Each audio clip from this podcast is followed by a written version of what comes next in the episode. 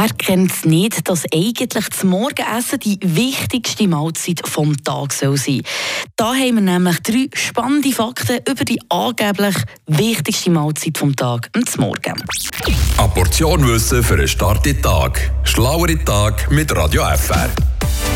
Deutsche Diabeteszentrum sagt zum Beispiel, dass Männer und Frauen, die im Erwachsenenalter nicht regelmäßig zum Morgen essen, ein 33-prozentiges höheres Risiko haben, an Diabetes Typ 2 zu erkranken.